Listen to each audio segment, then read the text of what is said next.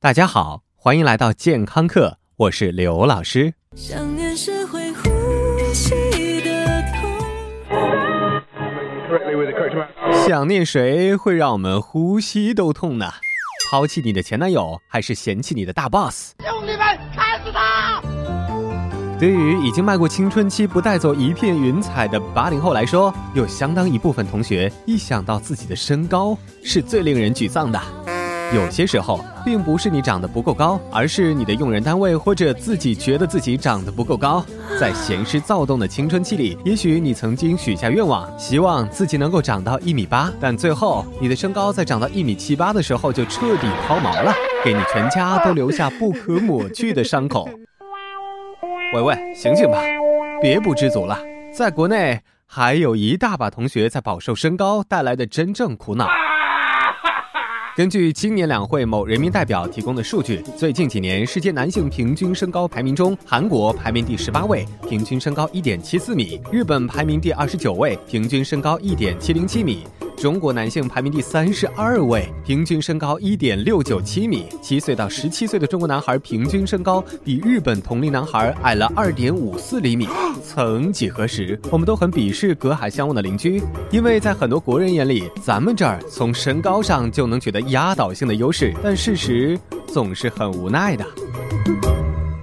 不过，也有人质疑以上数据的真实性，因为国家权威部门在二零一零年公布的数据中，十七岁男孩的平均身高是一点七一四米，十七岁女孩的平均身高是一点五九三米。当然，没有谁能无聊到为每位花季少男少女量身高，万一碰上不男不女的，那调查就要搁置了。所以，数据仅供参考。但是，如果你确实遭遇了身高危机，又想知道怎么样增高，那我们就跳过数据继续探讨。但刘老师有一个前提，那就是希望你还在花季快乐的成长着，因为长高这种问题还真是过了这村没这店啦。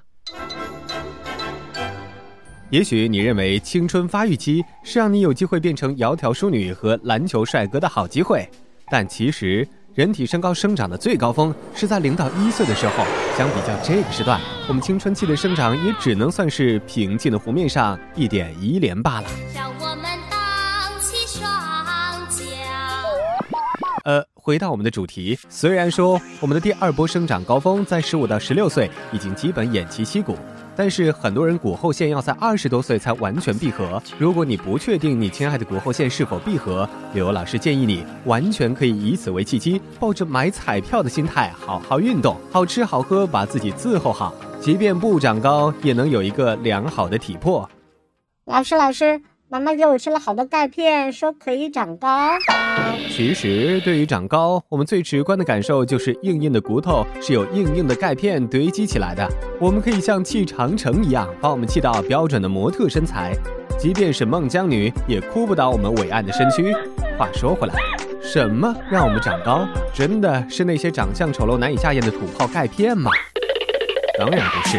让我们长高的是非常活泼好动又聪明的成骨细胞，而被我们误解的钙是身体血液代谢以及成骨细胞形成骨骼的关键之一。而我们每天摄入的钙，除了像燃料一样参与身体的正常代谢，是不会有多少给我们的骨骼添砖加瓦的。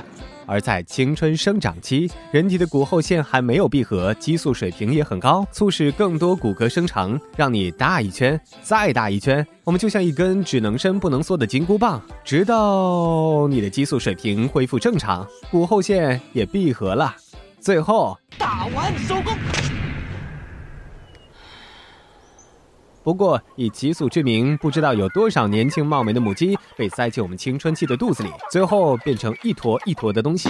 而曾经市面上泛滥的很多增高产品，其实满满当当的都是激素，为肥胖星球以及微胖界还有不自信小宇宙贡献了不可磨灭的绵薄之力。所以，如果你确定已经过了骨骼的生长周期，那只能保持运动，朝着下一个目标出发，不要骨质疏松。也许你会说用牵引器把自个儿拉长，那请你注意了。第一，你不是橡皮筋的后代；第二，如果真能拉长，说明有严重的驼背或者脊柱侧凸，医院理疗科才是你最好的归宿。如果你正是青春期的少男少女，没什么比健康饮食和多运动来的更有效了。当然，在这个营养过剩的年代，要想和高富帅里的高和帅挂上边儿，就一定不要吝惜自己狂野的内心，动起来吧！感谢收听，回见。You make me feel so young. You make me feel there are songs to be. 收听完健康课，您还可以在微信中搜索“健康课”的全拼，添加刘老师的健康课微信公众平台，获取最新节目更新以及最潮流、最无底线的健康知识。回见。